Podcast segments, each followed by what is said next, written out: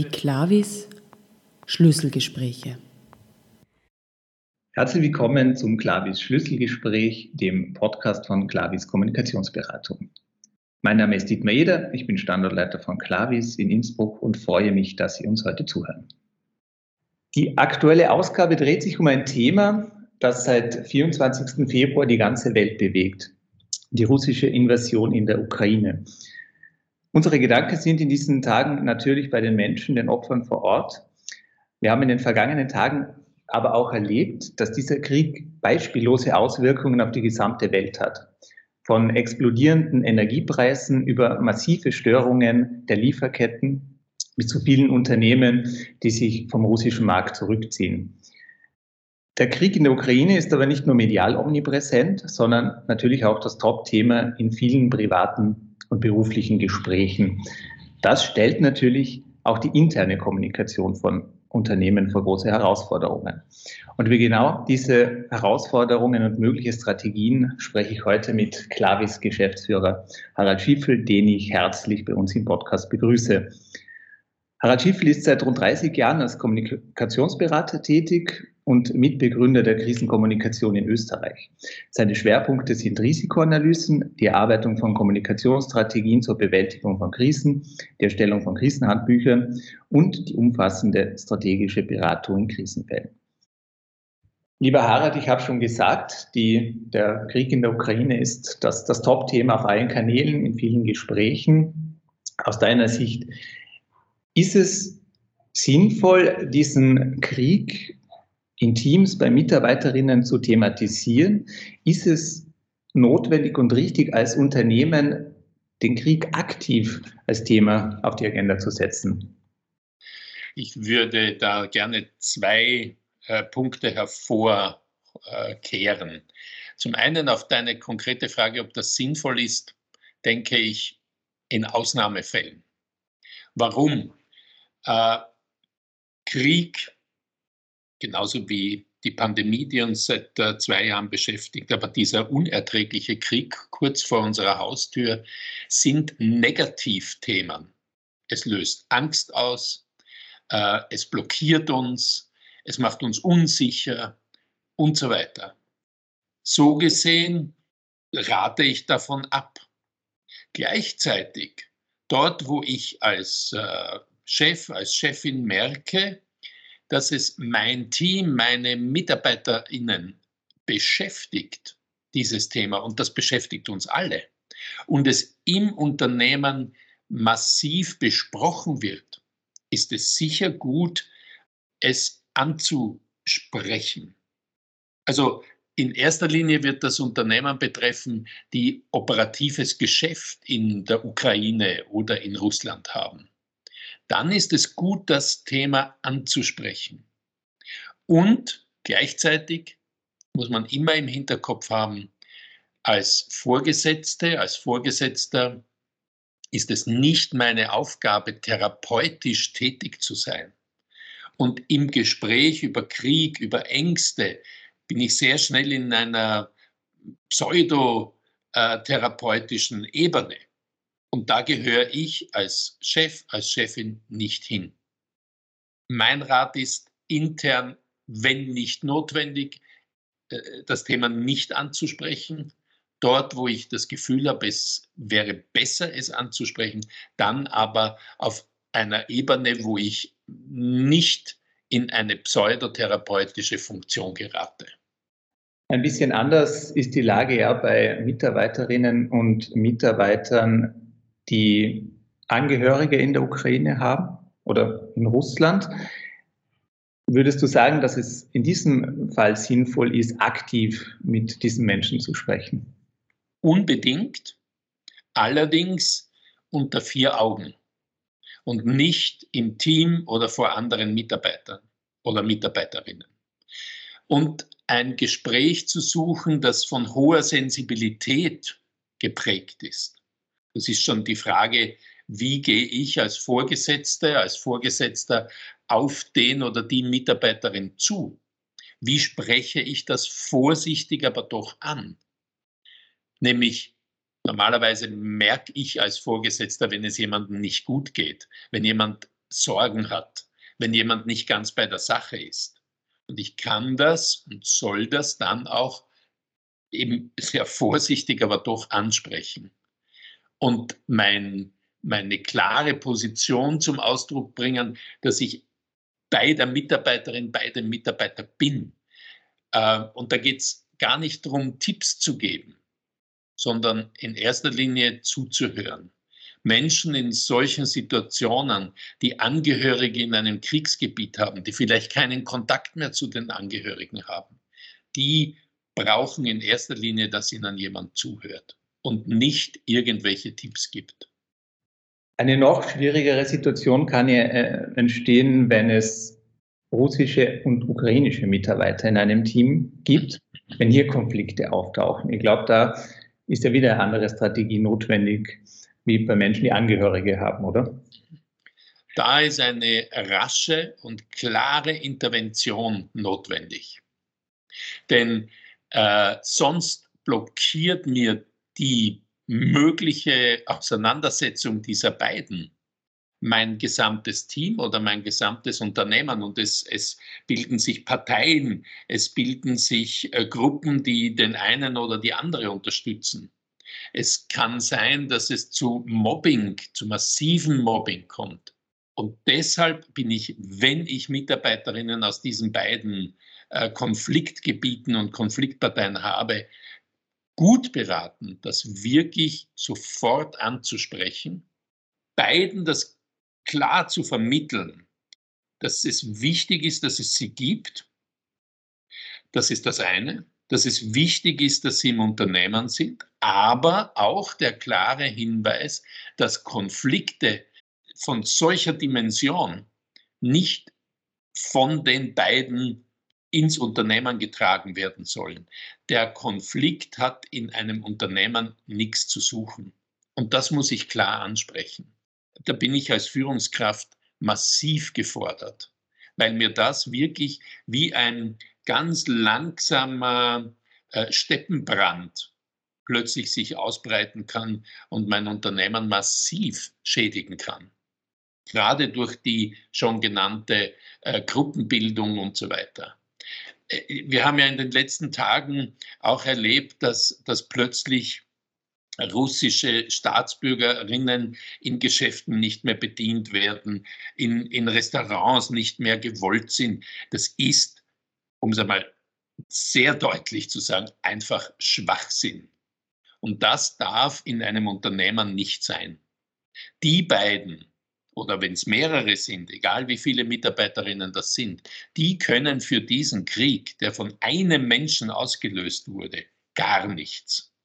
Und da muss man wirklich sagen, äh, äh, als Vorgesetzter rein und klare Kante zeigen, nämlich klare Kante dahingehend, dass die beiden einen Staatskonflikt nicht miteinander austragen. Ich weiß, das ist leicht gesagt, leichter gesagt als getan, aber dafür gibt es Führungskräfte, die jetzt Führungsqualität zeigen können und müssen. Ähm, Führungsqualität ist ja auch vor Ort jetzt gefragt. Viele heimische Unternehmen machen Geschäfte mit der Ukraine, haben Standorte dort, bekommen Rohstoffe von dort. Das gleiche gilt natürlich für Russland. Auch da entsteht natürlich ein extremer Kommunikationsbedarf mit den Standorten vor Ort. Was rätst du da Unternehmen, die ihren Sitz in Österreich haben, Standorte in der Ukraine oder in Russland? Wie sollten die jetzt vorgehen? Wir erleben ja gerade, dass äh, eine Unzahl von Unternehmen, nationalen wie internationalen Unternehmen, ihre äh, Geschäfte in Russland einstellen. Dieser Tage war erst von einer großen Fastfood-Kette die Information gekommen, dass sie alle ihre äh, ihre, ihre Restaurants in, in Russland schließen, aber zum Beispiel die Mitarbeiterinnen und Mitarbeiter weiter bezahlen, weil die wieder nichts dafür können für das, was sich da ereignet. Das heißt, ich werde mir als Unternehmer sehr genau anschauen müssen, wie gehe ich mit meinem Geschäft, das ich über Jahre, vielleicht Jahrzehnte in Russland oder auch der Ukraine betreibe, wie gehe ich damit um? Ziehe ich mich dort zurück, jetzt kurzfristig oder mittel- und langfristig? Das ist das eine. Wie gehe ich auch mit den MitarbeiterInnen vor Ort um? Und das zweite ist, wie kommuniziere ich auch zum Beispiel zu allen anderen Mitarbeiterinnen in Österreich? Und da halte ich sehr viel wie insgesamt in äh, einer der Kommunikation in Krisensituationen davon, offen, klar, wahrhaftig zu kommunizieren. Das Engagement über Jahre in Russland jetzt schön zu reden, bringt überhaupt nichts, sondern man muss, man muss es erklären, warum gibt es das, was hat das für unser Unternehmen bedeutet, was bedeutet die jetzige Situation für unser Unternehmen, wie gehen wir, warum damit um. Das sind die Botschaften, die man aussenden muss. Und noch einmal, es geht um konkrete Menschen. Und ich muss immer auch klar vermitteln, dass ich auf Seiten der Menschen bin. Also mir gefällt das äh, von, dem, von der Fastfood-Kette sehr, sehr gut, dass die auf Seiten der Menschen sind, indem sie sagen, wir zahlen aber die Gehälter der Mitarbeiterinnen, die jetzt nicht mehr notwendig sind, weil wir unsere Geschäfte schließen, die zahlen wir weiter. Das ist so ein Signal. Klarerweise, das muss man sich auch leisten können. Das ist selbstverständlich als Unternehmen. Aber das sind so denke ich, wesentliche Zugänge, auch jetzt zu den Mitarbeiterinnen eben an allen anderen Standorten, sehr klar zu kommunizieren, warum tun wir was und warum haben wir was bis jetzt getan. Wir haben ja vor einiger Zeit in einem Schlüsselgespräch über die Corona-Pandemie äh, geplaudert und auch über das Thema, wie man sich auf sowas vorbereitet. Da sind wir auch zum Schluss gekommen, dass natürlich nur die wenigsten Unternehmen jetzt wirklich auf so eine Pandemie ähm, vorbereitet waren und sind. Ich habe es davor gesagt, du bist der Spezialist für Krisenprävention, auch für, für fürs Krisenmanagement dann in der Krisenkommunikation. Aus deiner Einschätzung, sind die Unternehmen auf so einen Konflikt, auf so eine Eskalation vorbereitet? Es dauert ein bisschen, bis die Antwort klar ist, weil ich glaube, dass die meisten europäischen Unternehmen, österreichische Unternehmen, mit einer solchen Situation in keiner Weise gerechnet haben. Es ist für uns seit Ende des Zweiten Weltkriegs unvorstellbar, dass in Europa Krieg herrscht. Auch wenn wir vor gar nicht allzu langer Zeit einen Krieg in Europa hatten, nämlich am Balkan. Aber für die Organisationen, für Unternehmen, für Menschen, für uns ist Krieg so undenkbar. Wir sind in einer, äh, in einer friedliebenden, friedfertigen Gesellschaft aufgewachsen. Wir äh, sind pazifistisch geprägt, auch über weite Strecken. Die Friedensbewegung in den, in den 70er und 80er Jahren und, und, und, das hat uns alles geprägt. Und deshalb denke ich, hat man nicht daran gedacht, dass man vor der Haustür einen Krieg haben wird, zum einen, und zum anderen, dass, man, dass es einen Krieg gibt, der das eigene Unternehmen betrifft. Sofern die Unternehmen nicht in anderen Kontinenten schon tätig waren, wo immer wieder bis jetzt auch dramatischerweise Kriege waren. Aber wenn ich in Europa engagiert bin, dann ist das für viele Unternehmen undenkbar. Und aus zahlreichen Gesprächen mit äh, Kundinnen und Kunden von uns habe ich das auch mitbekommen, dass viele auf viele Krisen vorbereitet sind mittlerweile, aber auf eine solche extreme äh, Situation nicht vorbereitet sind. Ein Beispiel herausgenommen, ich habe mit einigen unserer Kundinnen und Kunden in den letzten Tagen Kontakt gehabt wegen der Frage, wie habt ihr vor, mit Mitarbeiterinnen, die vor Ort sind, umzugehen? Wie holt ihr die raus? Gibt es dafür Pläne? Gibt es dafür ganz klare Vorgaben, wie man diese nun vom Krieg betroffenen Mitarbeiterinnen aus den Kriegsgebieten rausholt? Und die, mit denen ich geredet habe, haben mir durch die Bank gesagt, wir haben keine Vorbereitung dafür. Und, und das ist aber wesentlich.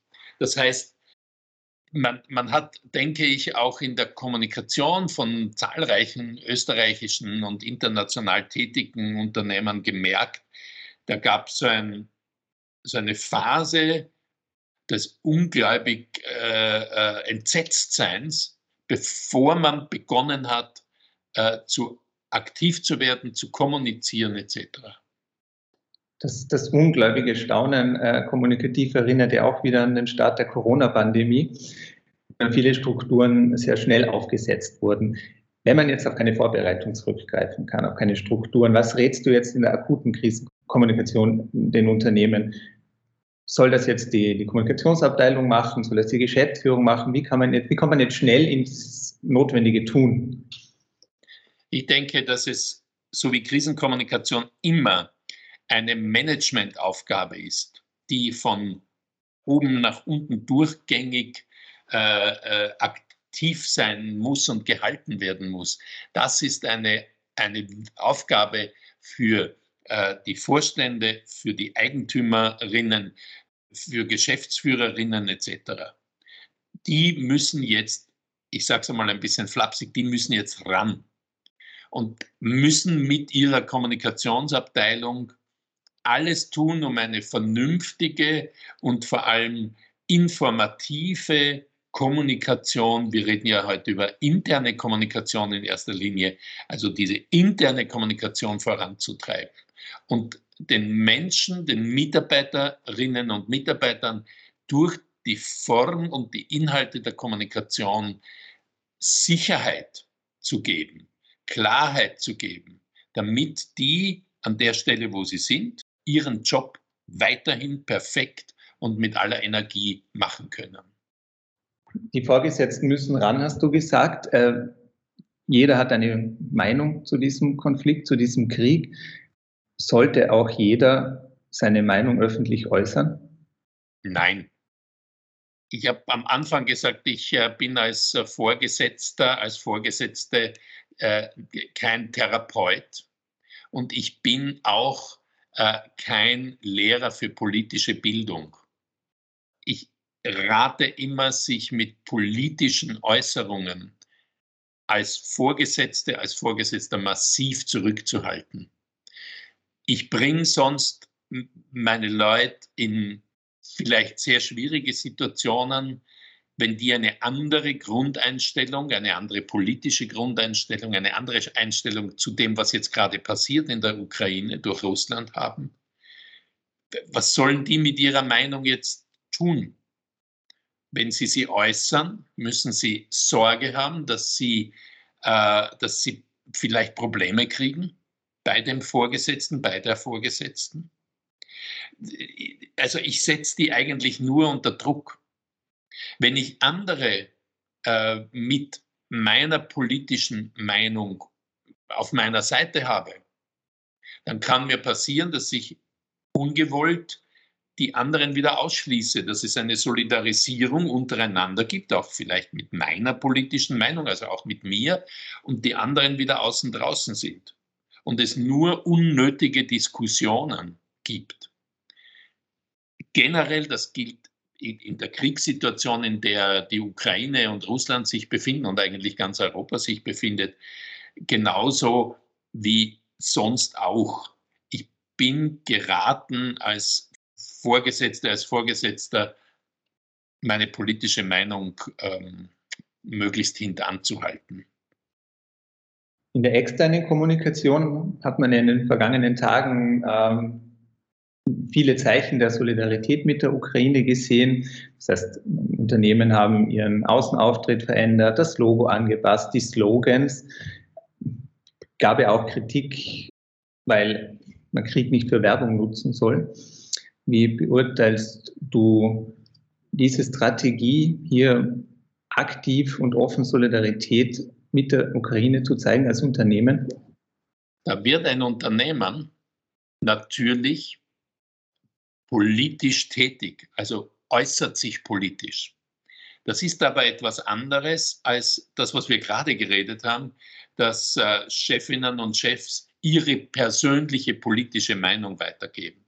Als wenn man so will, Konglomerat, als Unternehmen sich zu positionieren, kann und ist aus meiner Sicht sinnvoll, wenn es nicht zu, zu reinem Marketing und zu reiner Werbung genutzt wird. Die Kritik an manchen Unternehmen äh, war ja und ist ja, dass es ein reiner Werbegag ist. Man muss dazu sagen, wir haben relativ schnell nach Beginn äh, der Invasion durch, die, durch Russland in der Ukraine unsere Unternehmensfarben auch mit den ukrainischen Farben äh, eingefärbt, wenn man so will. Wir haben unseren Slogan, der normalerweise Communication is Key heißt, auf Peace is Key umgeändert, also eine ganz klare politische Botschaft gesetzt. Aber wir haben auch, und das war eigentlich der wesentliche Teil an dieser Aktion, selbstverständlich die Aktion Nachbar in Not, die sich für die Menschen in der Ukraine einsetzt, finanziell unterstützt. Das heißt, wir, wir haben eine klare Botschaft abgesetzt, die uns wichtig war als Unternehmer, aber das für uns war es keine reine Werbe- oder Marketingaktion, sondern es war wesentlicher Bestandteil, auch Hilfestellung zu geben. Und dann finde ich das richtig. Und dann finde ich, dass das äh, über die unterschiedlichen Unternehmen über, über, übergreifend quasi Raum gegriffen hat und viele äh, Organisationen und Unternehmen da mit dabei waren und viele auch Aktionen für die Menschen vor Ort unterstützt haben.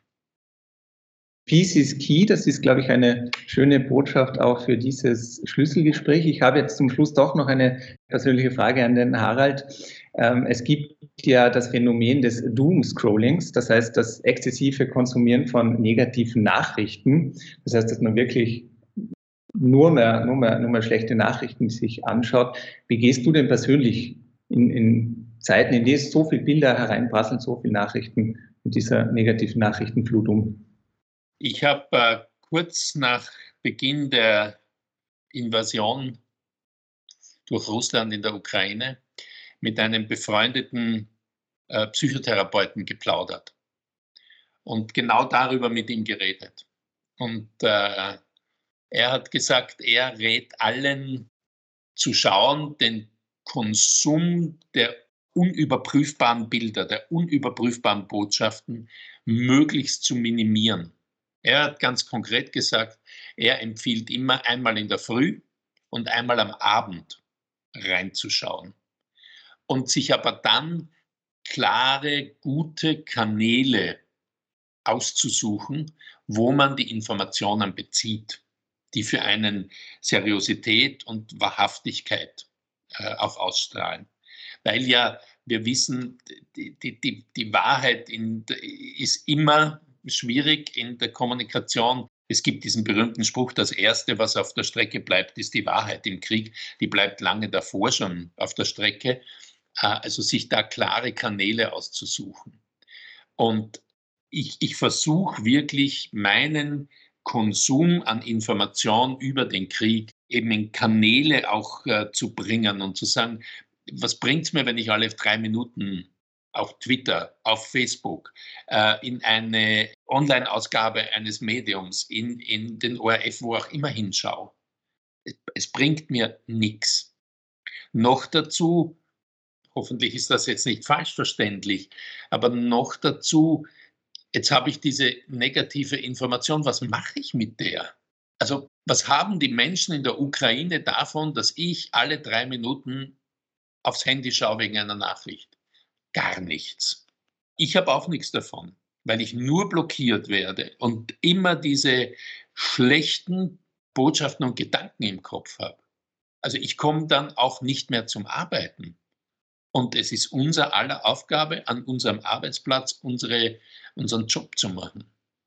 Also auch aus diesem Grund ein, ein maßvoller Umgang. Ich probiere das. Ich sage auch dazu, es gelingt mir nicht immer, aber ich versuche mich da sehr zu mäßigen, weil es uns nicht weiterbringt. Niemanden. Auch den Frieden, den wir so herbeisehnen, nicht. Lieber Harald, herzlichen Dank für deine Einschätzungen. Ähm, wer mehr über das Thema erfahren äh, möchte, ist auf www.clavis.at genau richtig. Und ich hoffe, dass wir uns dann beim nächsten Schlüsselgespräch wieder einem friedlicheren Thema widmen können. Herzlichen Dank und einen schönen Tag. Danke, schönen Tag.